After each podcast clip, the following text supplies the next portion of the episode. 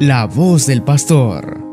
El Evangelio meditado por Monseñor Sócrates René Sándigo, obispo de la diócesis de León, Nicaragua.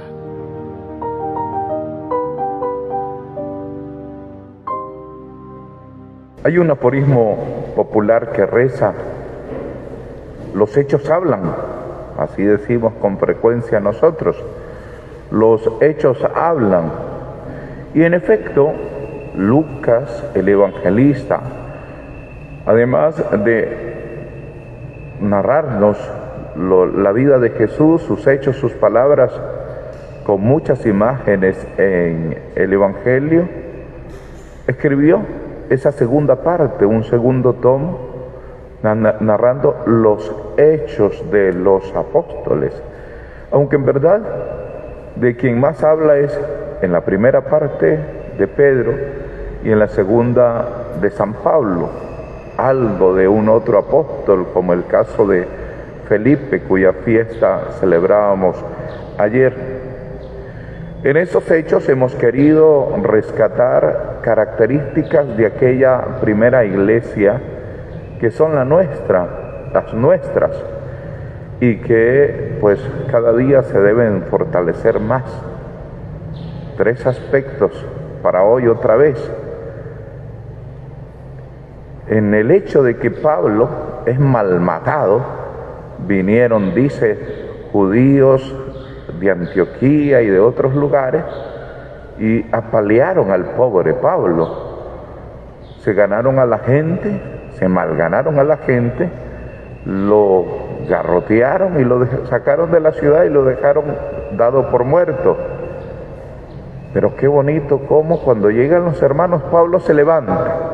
Es una de las características de la iglesia. La iglesia se levanta.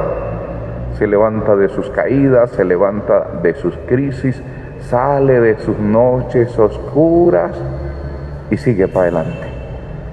Esa es la característica de la iglesia que sus errores, sus represiones, sus dificultades, no las esconde, sino que las afronta y se levanta. Sabemos todos de la crisis de la iglesia con aquellas acusaciones fuertes que comenzaron en Estados Unidos por allá en el 2002 y que la tambalearon.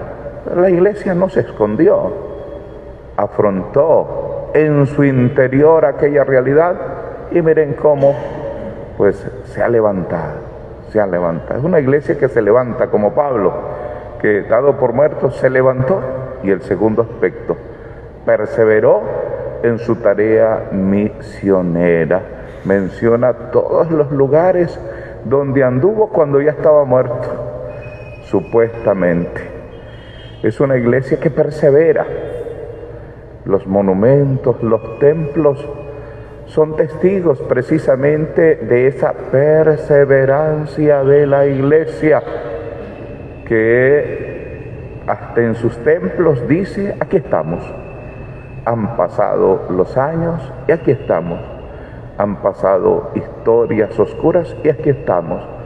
Hemos pasado guerras, hambrunas, pestes, y veremos dentro de muchos años la iglesia recordando la pandemia, diciendo, aquí estamos.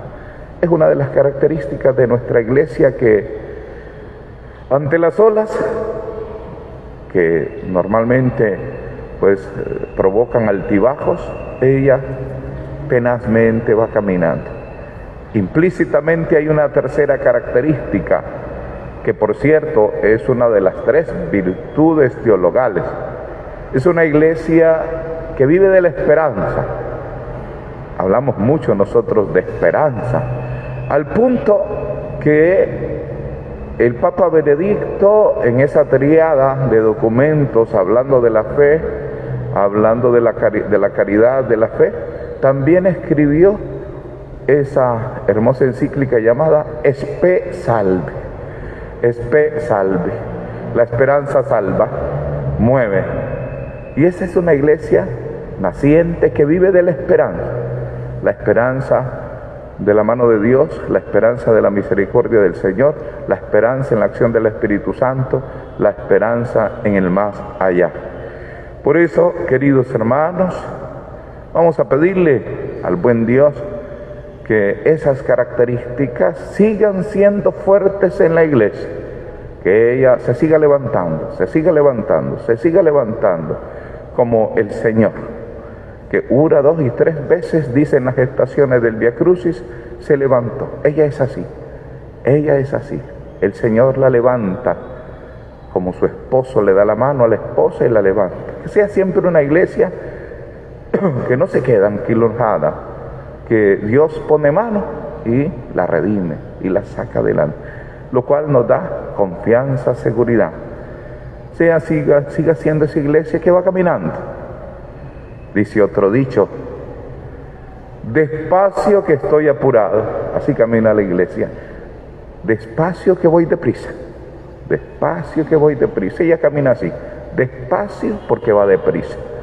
Y pidamos para que esa esperanza nos siga sosteniendo, nos siga sosteniendo, sostenga nuestra fe y sostenga nuestro actuar.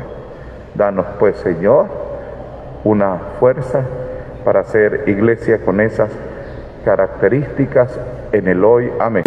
Día a día, los medios de comunicación diocesanos encienden gracias a tu ofrenda generosa. De esta manera, transmitimos el Evangelio las 24 horas del día, los 7 días de la semana, los 365 días del año. Ofrenda nuestra cuenta en Córdoba 10 01 02 00 01 48 86 a nombre de Radio Magnífica en el Banco de la Producción. Purísima TV y Radio Magnífica, evangelizando gracias a tu generosidad.